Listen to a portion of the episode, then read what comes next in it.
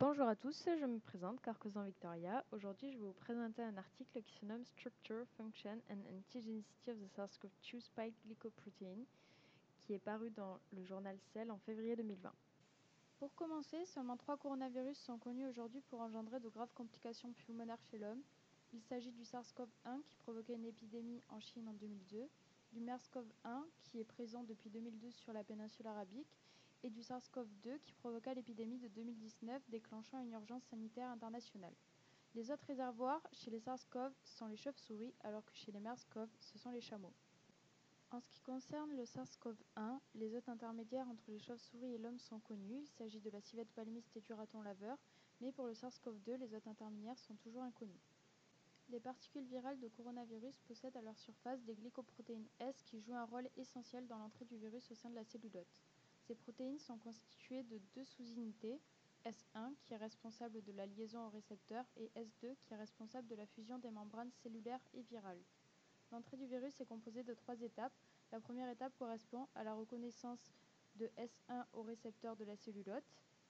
La seconde étape est caractérisée par une action protéolytique sur le domaine S2 qui a pour conséquence la dissociation de la protéine S.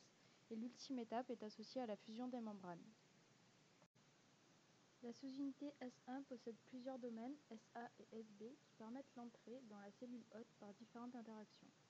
Pour les coronavirus OC43 et HQ1, c'est le domaine A qui interagit avec les glycoprotéines et glycolipides membranaires permettant l'entrée dans la cellule hôte.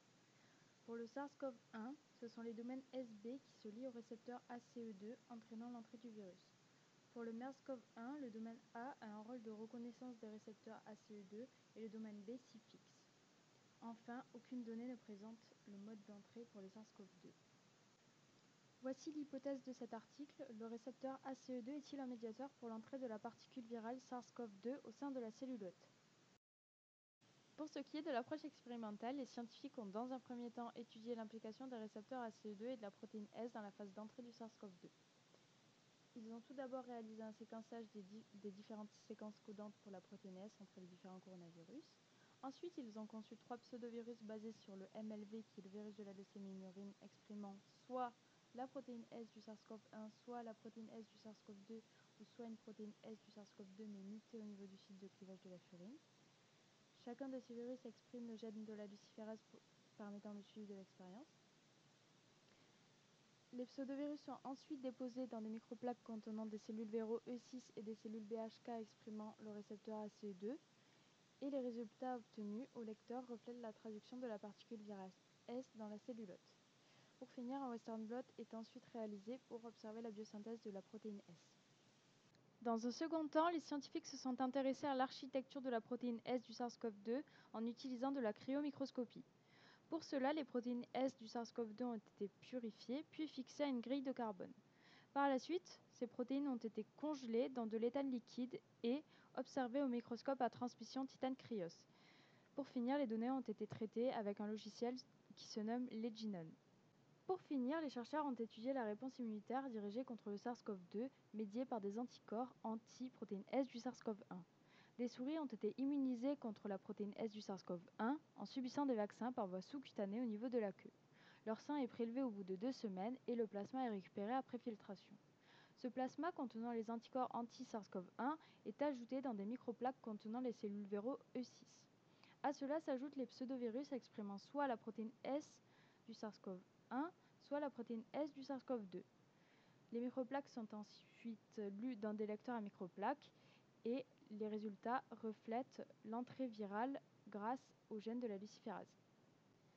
Abordons maintenant les résultats. Tout d'abord, la figure C représente le séquençage des séquences codantes pour la protéine S de plusieurs coronavirus. Ce séquençage a permis de mettre en évidence une insertion de quatre acides aminés dans la séquence de la protéine S du SARS-CoV-2, caractérisant un site de clivage de la furine. De plus, on observe une similarité plus évidente avec le SARS-CoV des chauves-souris. La figure D montre un western blot des protéines S des trois pseudovirus nouvellement synthétisés dans les cellules véro. En ce qui concerne les protéines S des pseudovirus associés au SARS-CoV-1 et au SARS-CoV-2 muté, ils rejoignent les pseudovirions dans leur intégralité. En revanche, les protéines S du pseudovirus associé au SARS-CoV-2 non muté subissent un clivage pendant leur biosynthèse.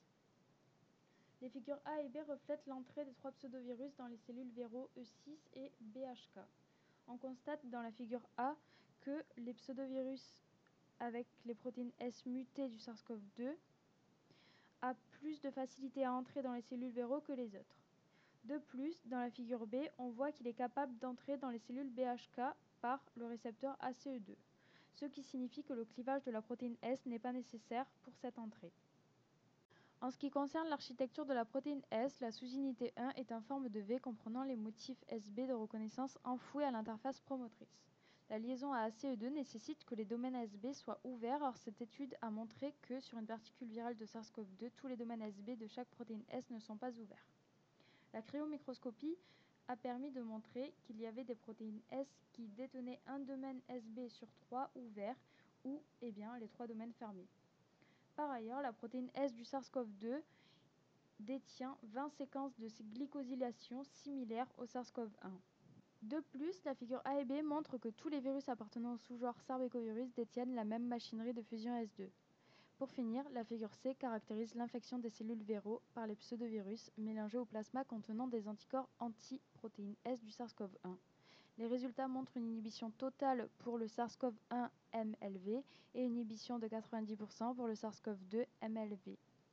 En conclusion, la protéine S du SARS-CoV-2 permet l'entrée dans la cellule hôte par les récepteurs ACE2. La séquence de cette protéine possède un insert d'acide aminé aboutissant à un site de clivage à la furine, et cette séquence est plus proche génétiquement du SARS-CoV des chauves-souris. L'architecture de la sous-unité 1 peut varier, et pour finir, les séquences conservées de la sous-unité 2 chez les sarbecovirus peuvent produire une immunité globale pour ce sous-genre. En perspective, il serait intéressant de voir s'il y a d'autres récepteurs d'entrée au SARS-CoV-2, voir le rôle du site du clivage, l'influence sur l'ouverture et la fermeture des domaines SB, et enfin voir s'il y a une immunisation contre les SARS-CoV des chauves-souris. Merci de votre attention.